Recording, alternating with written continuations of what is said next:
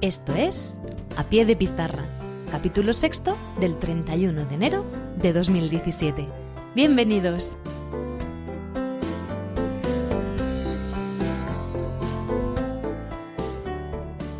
Muy buenas, esto es A Pie de Pizarra, un podcast sobre educación mediante el que comparto mis experiencias e inquietudes sobre esta dedicación y vocación que es la enseñanza.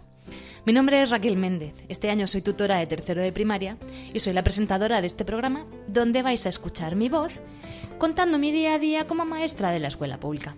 Bienvenidos.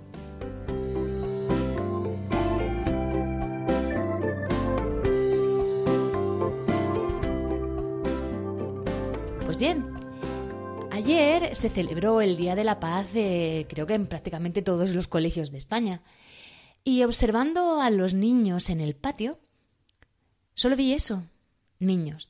No vi etiquetas, ni diagnósticos, ni dificultades de aprendizaje, ni necesidades educativas especiales, ni necesidades de apoyo educativo. Vi niños, niños felices, niños compartiendo una actividad preciosa, niños bailando, disfrutando del momento, de lo que estaba pasando, caras felices.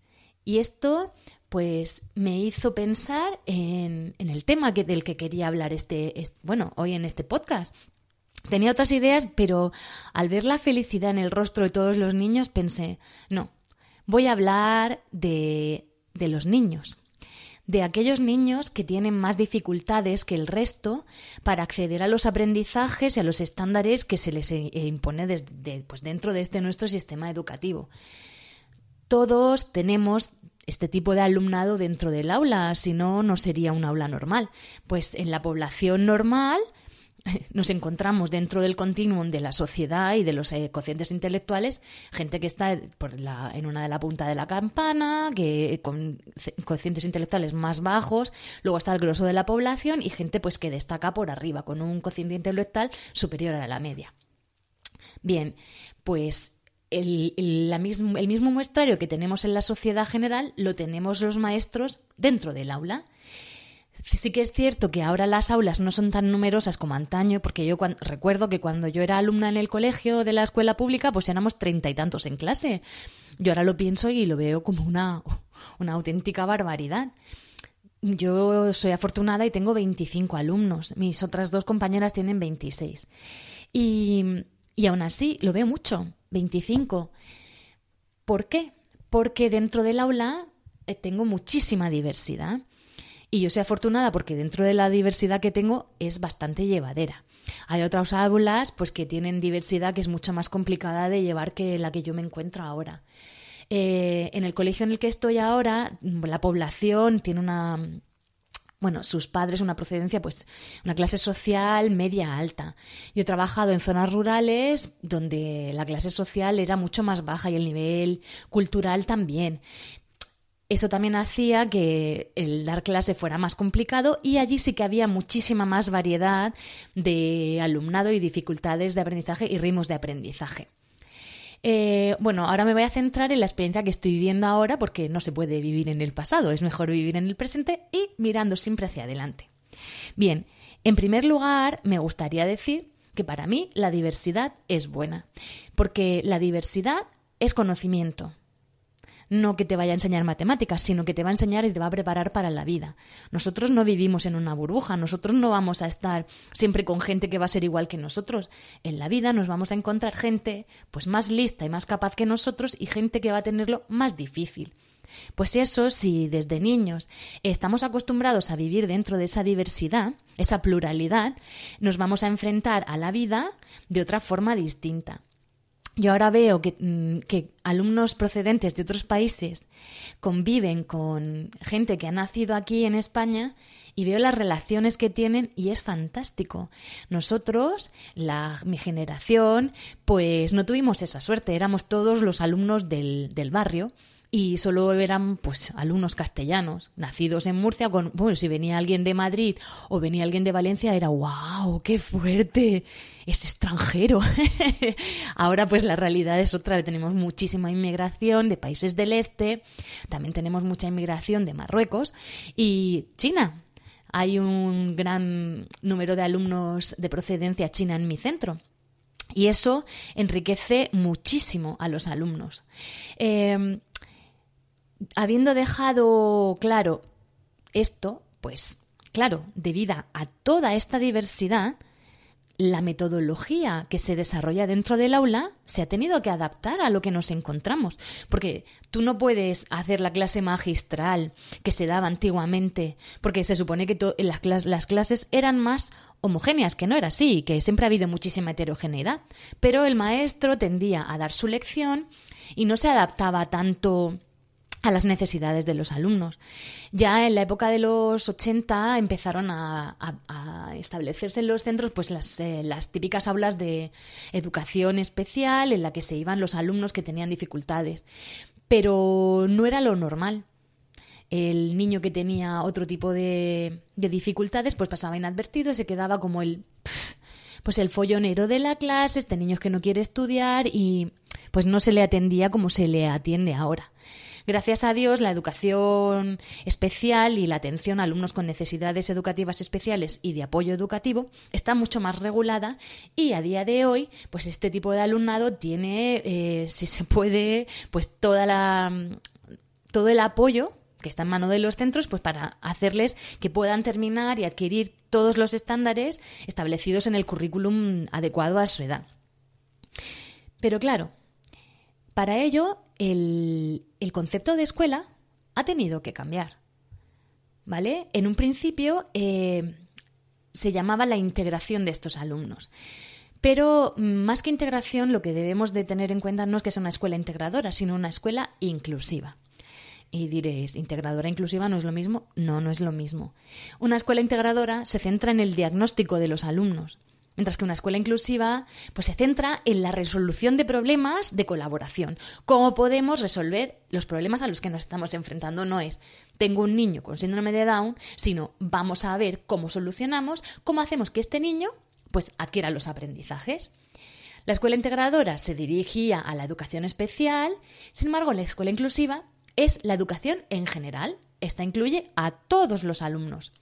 La escuela integradora se basaba en los principios de igualdad y competición, mientras que la inclusiva está basada en los principios de equidad, cooperación y solidaridad. Es decir, una valoración de las diferencias como una oportunidad pues, de enriquecimiento de la sociedad.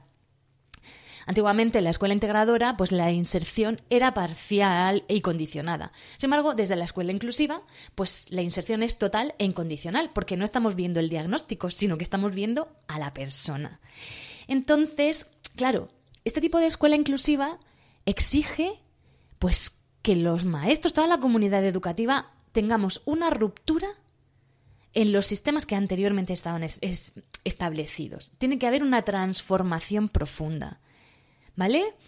Se centra esa transformación sobre todo en el aula, pero no en el aula de apoyo, sino en el aula ordinaria. No hay que disfrazar las limitaciones, porque son reales. Lo que tenemos que hacer es ver el modo de resolver esas situaciones en las que, se van a presentar, en la que el alumno va a tener dificultades. Claro, todo el personal educativo, en especial los profesores, debemos de tener una visión y una actitud muy positiva acerca de lo que es la inclusión, porque si no hay un cambio desde la base, esto no va a ser posible y estos alumnos se nos van a perder. Eh, bueno, pues para todo esto, eh, la Consejería de Educación mm, pues ha establecido que para que estos niños puedan seguir el currículum que, se supone que deben de obtener, de conseguir para su edad, pues unos planes de trabajo individualizados. Son unos programas de trabajo individualizados que se llaman PTI. Estos están dirigidos a los alumnos con necesidades educativas especiales y a los, alumnos que tienen necesidades educativas de apoyo educativo. ¿Cuál es la diferencia? Un niño con necesidades educativas especiales suelen ser em, permanentes o transitorias, pero que van a, durar a lo largo del tiempo. Sin embargo, aquellos alumnos con necesidades de apoyo educativo, pues eh, la mayoría suelen ser cosas leves y de carácter transitorio. ¿Qué pasa? Pues que muchas veces mm, estos, estos alumnos, los de necesidades de apoyo educativo, eh, se quedan un poco en el limbo. y voy a explicar por qué. Muy bien, en los centros eh, educativos, pues solemos tener la plantilla eh, una persona, una, una maestra o un maestro de pedagogía terapéutica. Es el conocido PT. Y bueno, tenemos uno, con suerte, si es de dos o tres líneas el centro. Bueno, la verdad que la ratio de, profesores de educación especial mm, depende también de la ratio de los alumnados, o sea, del alumnado que tenga necesidades educativas especiales. A mayor número de alumnos, pues mayor número de profesionales.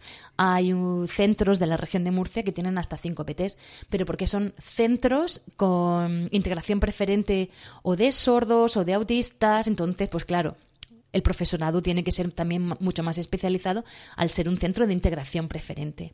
Pero en un centro ordinario, como es el mío, pues tenemos un APT para todo el centro y una especialista en audición y lenguaje.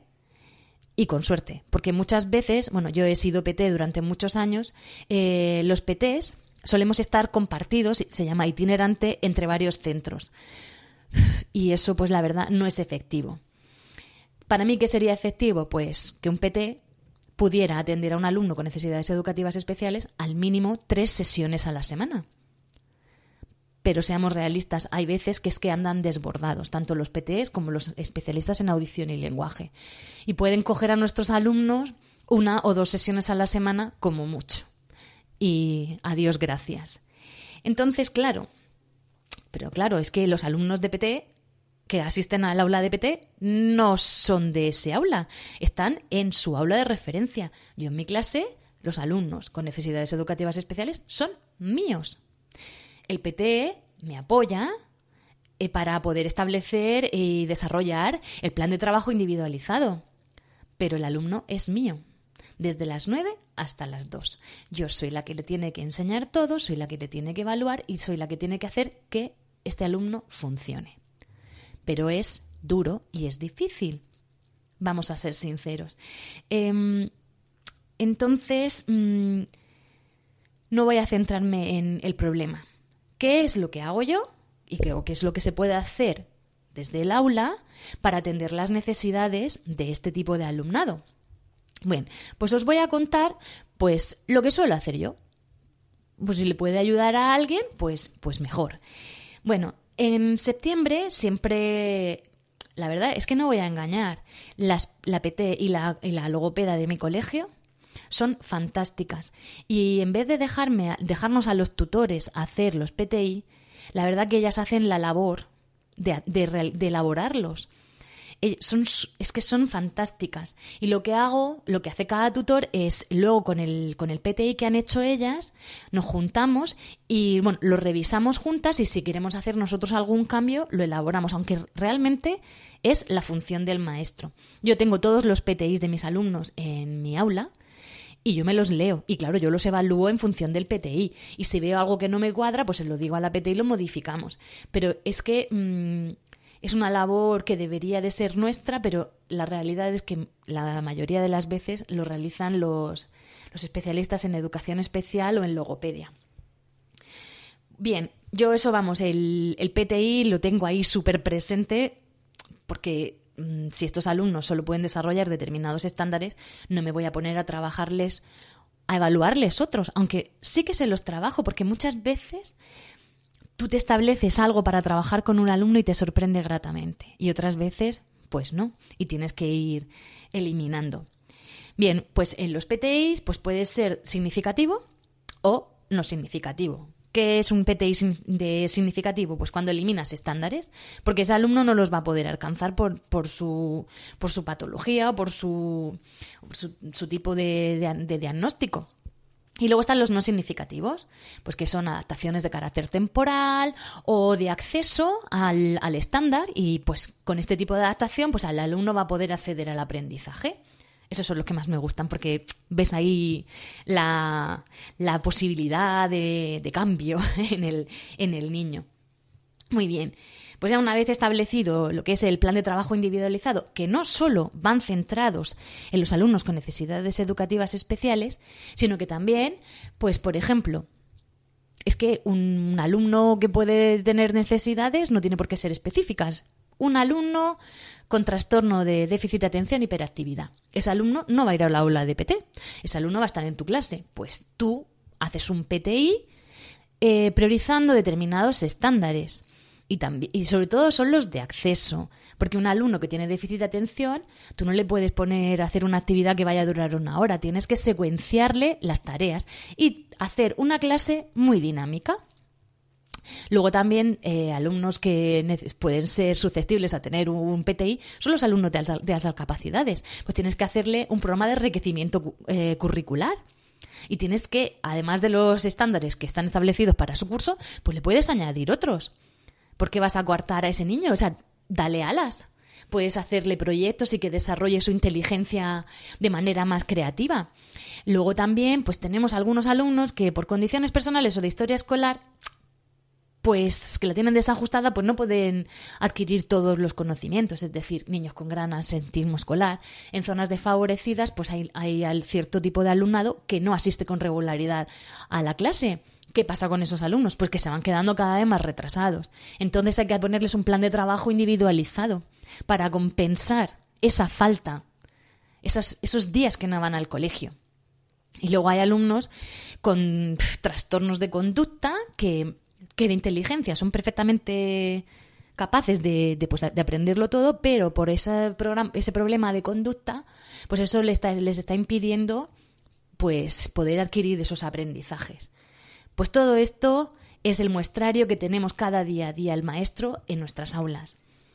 Pero bueno, yo mm, realmente eh, para mí esto supone un reto y es muy duro, porque dentro del aula día a día, hora tras hora, eh, tener que lidiar con esta, este tipo de situación, pues se hace cansado, pero con ilusión, pues eso, todo se lleva mejor. Entonces, voy a, ya habiendo establecido un poco el marco, ¿qué es lo que hago yo? Pues todos los santos días del Señor empiezo siguiendo una serie de rutinas que para mí son, son básicas porque he descubierto que, son fantásticas para, para, todos mis alumnos. Les viene bien tanto a los alumnos con necesidades educativas especiales como los de apoyo educativo, es decir, a todos los alumnos. Es que no voy a etiquetar. Les viene bien a cada uno de, de mis 25 alumnos. Bien, pues todos los días decimos la fecha, que parece una tontería, pero hay alumnos que no saben en qué día viven. Y los míos tienen ocho años y no saben qué día fue ayer, ni qué día será mañana. Entonces, el día de la semana, el día del mes, el mes del año, que hay algunos niños que son incapaces de aprendérselo, y el año en el que estamos. Y aparte lo digo en español y también lo repaso en inglés, porque a base de repetición, pues se lo van aprendiendo y van relacionando. Otra de las cosas que hago siempre es el tiempo atmosférico. ¿Qué tiempo hace hoy? ¿Qué tiempo hizo ayer?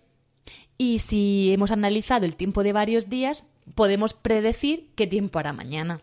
Eso también les hace ponerse eh, en una situación hipotética. Después de, bueno, tengo que confesar, cada vez que, que, decimos el tiempo que hace, si hace sol, que aquí en Murcia es prácticamente siempre, cantamos Here Comes the Sun de los Beatles, porque soy fan y porque me encanta y lo hacen súper bien. y mira, ya están cantando. Otra de las cosas que hago después de haber trabajado la fecha y el tiempo, eh, siempre para que para determinados alumnos que tengo en el aula les sirve muchísimo ver cuáles son las asignaturas que vamos a desarrollar a lo largo de la mañana. Si estamos a lunes o estamos a martes o a miércoles, les digo todo lo que vamos a hacer a lo largo de la mañana. Esto eh, para los alumnos que tienen dificultades les viene fenomenal para entender lo que va a pasar eh, durante el día el orden cronológico, porque muchas veces los alumnos se pierden. Entonces, eh, lo voy repitiendo a lo largo de la mañana, porque una de las características de los alumnos con deficiencia mental es que la memoria a largo plazo, pues, la tienen un poco dañada. Entonces, pues varias veces durante la mañana voy repitiendo lo que vamos a hacer. Esto les ayuda, pues eso, a establecer más o menos eh, la línea cronológica. Eh, uy, y el día que se me olvida, ya me están diciendo, ¿pero qué toca? Entonces, ese día es mortal. y he aprendido que no se me puede olvidar nada si quiero tener la mañana más o menos tranquila. Muy bien. Cada dentro de cada asignatura, siempre, siempre, siempre les marco el plan de trabajo. ¿Qué es lo que vamos a hacer durante esa sesión?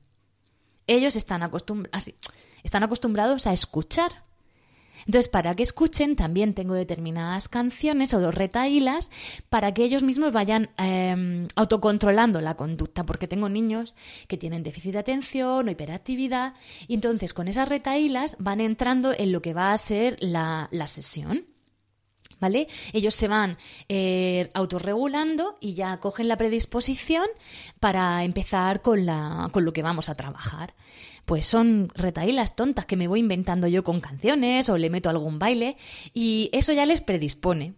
Pero yo como soy súper inventora y me, invento canciones de, de cualquier chorrada y a ellos les encantaría, como se la saben, pues ya sabe lo que toca en cada, en cada momento. Bueno, eso, les explico lo que vamos a trabajar y lo primero que hago es repasar lo que dimos el día anterior. Ahora, eso sí, siempre les pregunto a todos e intento preguntarle a los alumnos que tienen más dificultades. Pero claro, se ponen nerviosos y es que, madre mía, no se acuerdan. ¿Qué haces? Pues les tienes que hacer preguntas en las que sepan que ellos van a acertar. Esto les va a proporcionar seguridad. No les preguntes una cosa que sea súper difícil, porque entonces eh, no, no van a querer volver a participar. Pero si tú le preparas la pregunta en la que ellos saben que van a triunfar, pues siempre van a querer participar. Y es que esto lo he descubierto, o sea, lo he está demostrado. Yo es que lo, lo, veo día a día. Otra de las cosas que hago, después de repasar lo del día anterior, eh, siempre que voy a empezar una nueva explicación, pues hago una lluvia de ideas. Porque intento partir de los conocimientos previos que tienen los alumnos. Entonces, siempre invierto pues 10-15 minutos en ver lo que saben de lo que vamos a trabajar. Y bueno, algunas veces son cosas disparatadas y me parto de la risa. Y entonces, a partir de ahí, empiezo a trabajar, eh, les, introduzco el contenido nuevo o el estándar nuevo, lo que vaya a trabajar ese día. Y, es súper divertido. Y ahí siempre intento que todos los alumnos digan ideas, todos. Y si alguien está callado, pues le pregunto a ese, porque quiero que participen todos. Todos, todos, todos. Y si alguno dice alguna chorrada, que es que es, mm, pues es que siempre va a pasar, si es algún alumno con dificultades, intento darle la vuelta para que me diga la respuesta correcta. Y si aún así dice una auténtica barbaridad, para que los demás no se rían, digo, madre mía, si es que eres un bromista o una bromista, qué gracia. Y me hago la que me río para que todos se rían, ¡ay, qué gracioso, qué graciosa! Porque, mm, si no, pobrecillos, porque algunas veces son cosas que no tienen sentido. Pero bueno, es que es normal. Eh, y entonces, un, un must que siempre tengo en clase es la pizarra digital abierta. ¿Por qué? Porque eh, este tipo de alumnado, en general todos, necesitan recibir la información no solo por la vía oral, sino también necesitan ver imágenes de, y vídeos. Porque muchas veces son conceptos súper difíciles y ellos no, pues, no están preparados para entenderlos. Pues con una imagen vale más que mil palabras o un vídeo. Y es que se les va a quedar. Entonces es un recurso que utilizo siempre, además de las canciones. Eh, si tienen que aprenderse la fotosíntesis de la planta, pues me invento una canción donde les explico la fotosíntesis y así bailando y cantando, pues se les queda. Y todos participan. Y algunos pues no saben ni lo que están diciendo, pero luego a base de repetir pues se lo aprenden. Las eh, reglas de ortografía, pues también hago retaílas o hago con ritmos o con percusiones corporales y nos vamos aprendiendo pues las reglas ortográficas. Nos convertimos en, andaluces o nos convertimos en vascos y con acentos pues vamos haciendo las reglas de ortografía y les encanta, es que se la aprenden fenomenal. Eh, otra de las cosas que trabajo mucho es en clase son los proyectos. Si considero que una unidad es muy difícil, tiene conceptos muy difíciles, mando proyectos. Y para que los hagan en casa con tranquilidad. Y es que es, alucinante, las, son alucinantes las cosas que traen, porque cada uno hace el proyecto en función de sus, de sus posibilidades. Y la verdad es que sorprende muchísimo ver como alumnos que tú pensabas que no iban a poder hacer algo fantástico, te hacen algo increíble. Y luego, cómo te lo exponen. Entonces, eh, a través de los proyectos es una manera genial para ver cómo un alumno se desenvuelve. Otra de las cosas que hago mucho es eh, el teatro. tanto en español como en inglés. Entonces todos los alumnos participan, cada uno en función de lo que puede. Si un alumno pues no sabe inglés porque tiene un problemón impresionante a la hora de adquirir, o sea, de desarrollar el lenguaje, pues no le voy a poner a ser el narrador de la historia. Pero sí que puede ser un personaje que diga ¡Hooray! ¡Yik! o tonterías, pero ya está participando. Y eso hace que se sienta parte de la clase. Y luego, mi, asignatura favorita, bueno, es el artística. Tanto al bailar como al pintar, a las manualidades, ahí todos eh, participan por igual. Es una cosa en la que ellos se sienten cómodos. Siempre hay alguno que te va a decir, no sé dibujar un caballo, pues dibuja una gallina. Cada uno, pues eh, a nivel artístico, todos se quieren expresar. Entonces ahí es donde menos diferencias noto. Y a mí es que me da igual cómo dibuje el niño. Yo lo que quiero es que, es que disfrute la experiencia de dibujar, que disfrute la experiencia de cantar, de bailar. Y yo no les doy música, pero la música está presente siempre en mi clase. Para todo. Eh, otra de las cosas súper importantes para trabajar con estos alumnos es el trabajo con las familias. Es imprescindible. Si no hay una colaboración de la familia y la escuela, el alumno no va a llegar al nivel que podría llegar. Entonces, si hay una buena relación y una colaboración, ese alumno, por muchas dificultades que tenga, va a avanzar más y va a avanzar de forma más rápida. Para ello, también, bueno, todas estas cosas, como las hago en clase, por ejemplo. Uso muchísimo la enseñanza tutorada. ¿Eso qué es?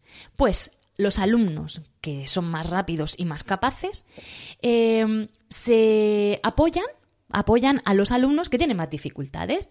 Entonces ellos tienen clarísimo que si ellos han terminado la actividad y yo se las he corregido y está bien, pues ayudan a los compañeros que tienen más necesidad. No se lo chivan, sino que les ayudan, porque yo he descubierto que muchas veces me, me empeño como una loca en explicarles una cosa y es que no, de diez maneras distintas. Llega su compañero, les dice una frase y los tíos perracos lo entienden a la primera.